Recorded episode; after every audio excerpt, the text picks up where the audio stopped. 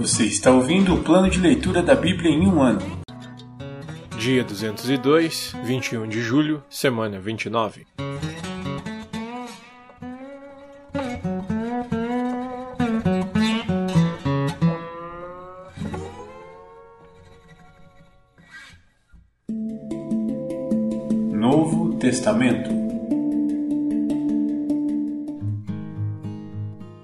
Primeira carta aos Coríntios, capítulo 8.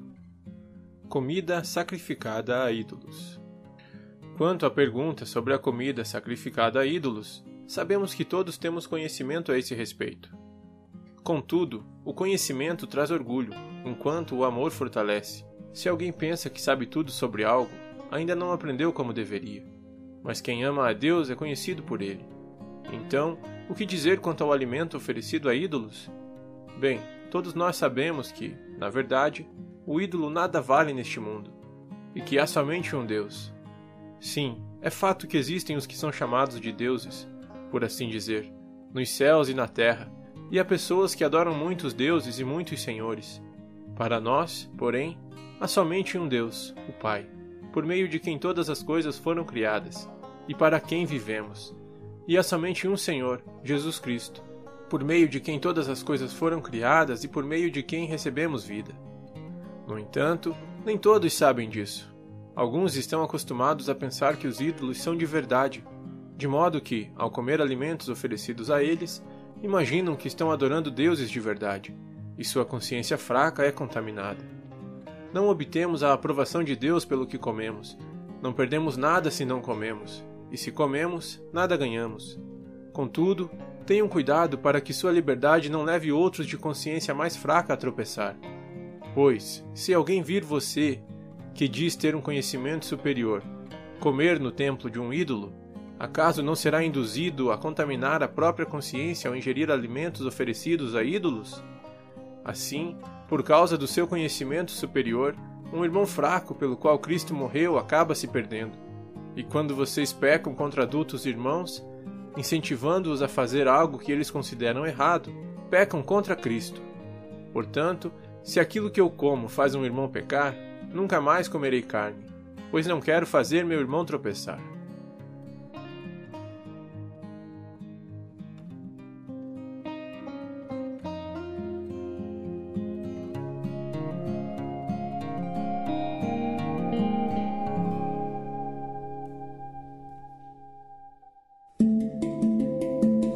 Antigo Testamento Livros históricos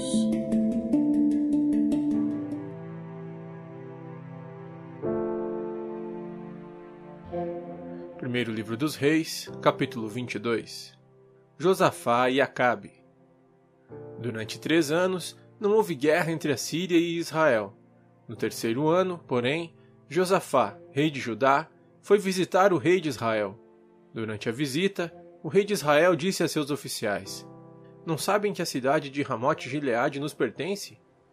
E, no entanto, não fizemos coisa alguma para retomá-la do rei da Síria. Então se voltou para Josafá e perguntou: Você se juntará a mim na batalha para reconquistar Ramote Gileade? Josafá respondeu ao rei de Israel: Claro que sim. Você e eu somos como um só. Meus soldados são seus soldados, e meus cavalos são seus cavalos e acrescentou: Antes, porém, consulte o Senhor. Então o rei de Israel convocou os profetas, cerca de quatrocentos no total, e lhes perguntou: Devo ir à guerra contra Ramote Gileade ou não? Todos eles responderam: Sim, deve. O Senhor entregará o inimigo nas mãos do rei. Josafá, porém, perguntou: Acaso não há aqui um profeta do Senhor? Devemos consultá-lo também. O rei de Israel respondeu a Josafá: Há mais um homem que pode consultar o Senhor para nós, mas eu o odeio, pois nunca profetiza nada de bom a meu respeito, só coisas ruins. Chama-se Micaías, filho de Inlá. O rei não devia falar assim, respondeu Josafá. Então o rei de Israel chamou um de seus oficiais e disse: Traga Micaías, filho de Inlá, rápido. Micaías profetiza contra Acabe. Vestidos com seus trajes reais, o rei de Israel e Josafá, rei de Judá, estavam sentados cada um em seu trono na eira, junto à porta de Samaria. Todos os profetas estavam profetizando diante deles. Um dos profetas, Zedequias, filho de Kenaaná, fez chifres de ferro e declarou: Assim diz o Senhor: Com estes chifres o rei ferirá os sírios até a morte. Todos os outros profetas concordaram, dizendo: Sim, suba Ramote Gileade e seja vitorioso, pois o Senhor a entregará nas mãos do rei. Enquanto isso, o mensageiro que foi buscar Micaías lhe disse: Veja, todos os profetas prometem vitória para o rei.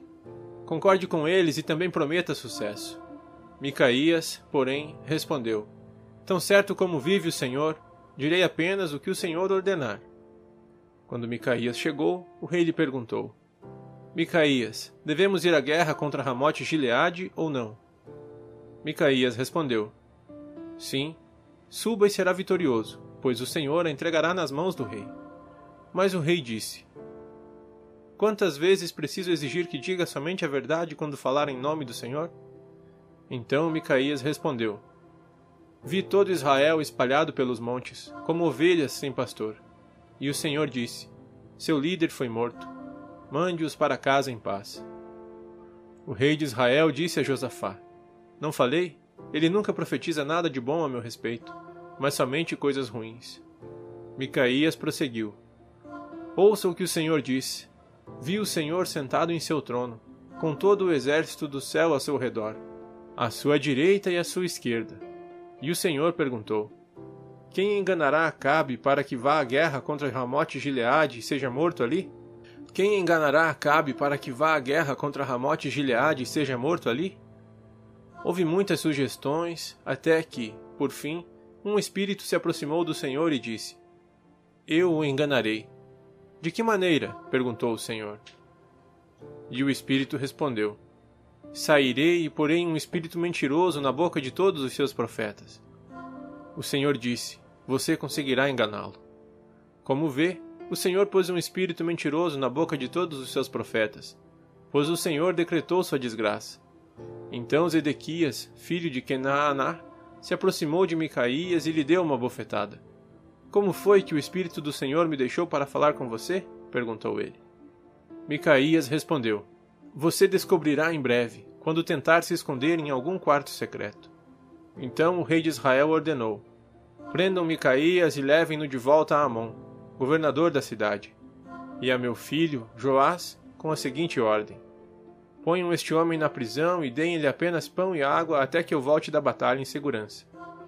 Micaías, porém, respondeu: Se voltar em segurança, significará que o Senhor não falou por meu intermédio e acrescentou aos que estavam ao redor: Todos vocês prestem atenção às minhas palavras.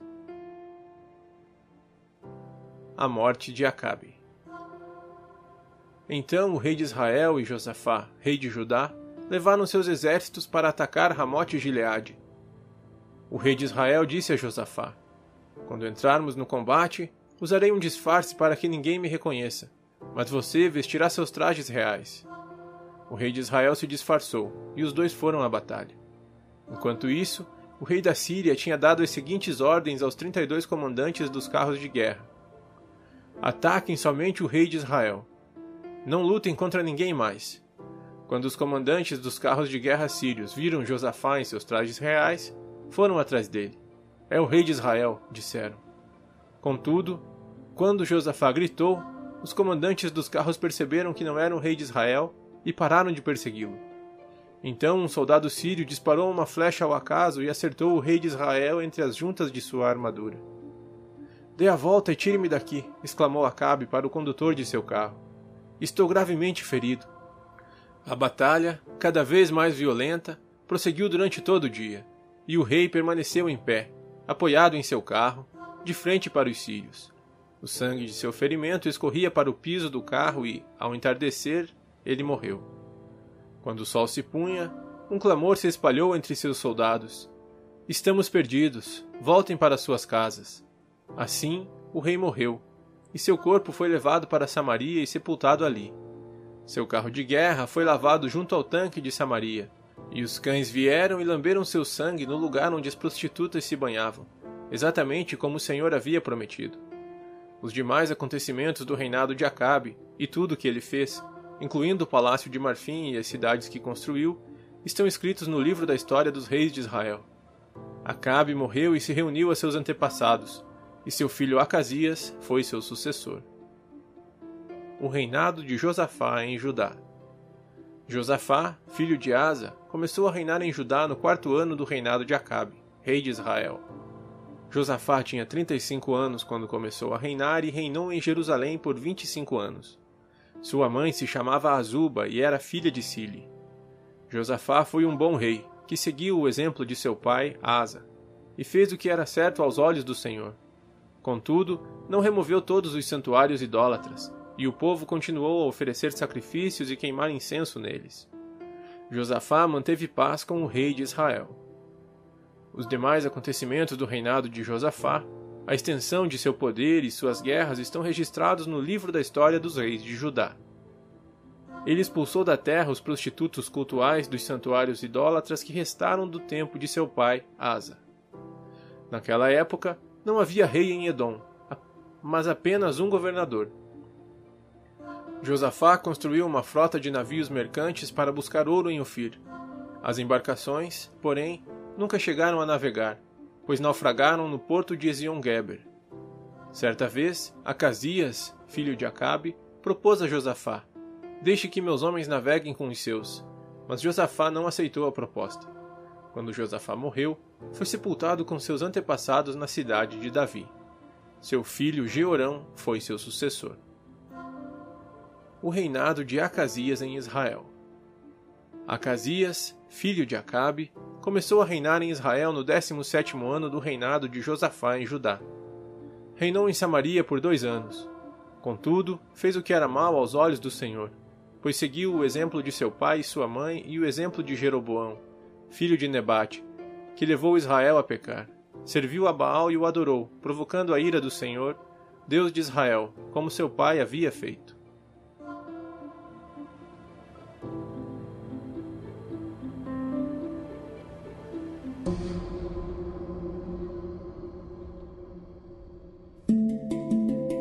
Profetas menores.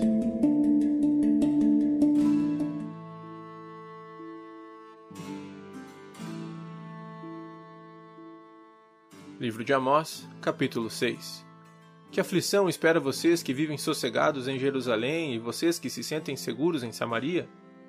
São líderes famosos em Israel, e as pessoas recorrem a vocês. Vão, porém, a Calné e vejam o que aconteceu ali. Depois, vão à grande cidade de Ramate e desçam à cidade filisteia de Gate. Vocês não são melhores que elas, e vejam como foram destruídas. Vocês afastam qualquer pensamento de calamidade vindoura, mas suas ações só apressam o dia do castigo. Que aflição espera vocês que se deitam em camas de marfim e se espreguiçam em seus sofás, comendo a carne de cordeiros do rebanho e dos novilhos engordados no estábulo. Entoam canções ao som da harpa e pensam ser grandes músicos, como Davi.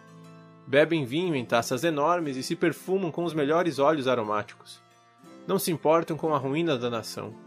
Por isso, serão os primeiros levados para o exílio. As festas dos que viviam sossegados cessarão. O Senhor soberano jurou por seu próprio nome. E é isto que ele, o Senhor, o Deus dos exércitos, diz: não suporto a arrogância de Israel e odeio suas fortalezas. Entregarei esta cidade e tudo que nela há a seus inimigos. Se restarem dez homens numa casa, todos morrerão. E, quando um parente responsável por sepultar os mortos entrar na casa para tirá-los de lá, perguntará ao que restou: Há mais alguém com você? E quando o sobrevivente começar a responder: Não, eu juro pelo. O parente o interromperá e dirá: Pare nem sequer mencione o nome do Senhor. Quando o Senhor der a ordem, as casas, grandes e pequenas, serão despedaçadas. Acaso os cavalos podem galopar sobre as rochas? Alguém pode ará-las com bois? Vocês transformam a retidão em veneno e o fruto da justiça em amargura. Contam vantagem pela conquista de Lodebar. Acaso não conquistamos Carnaim com nossa própria força? Ó povo de Israel, Estou prestes a trazer contra vocês uma nação, diz o Senhor, o Deus dos exércitos. Ela os oprimirá em toda a sua terra, desde Lebo Ramate, ao norte, até o vale de Arabá, ao sul.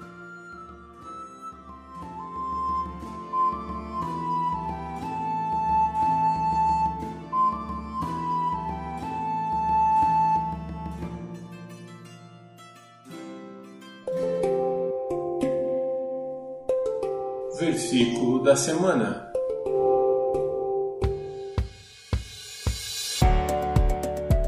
Tudo me é permitido, mas nem tudo convém. Tudo me é permitido, mas eu não deixarei que nada me domine. 1 Coríntios 6, 12. Tudo me é permitido, mas nem tudo convém. Tudo me é permitido, mas eu não deixarei que nada me domine. 1 Coríntios 6, 12.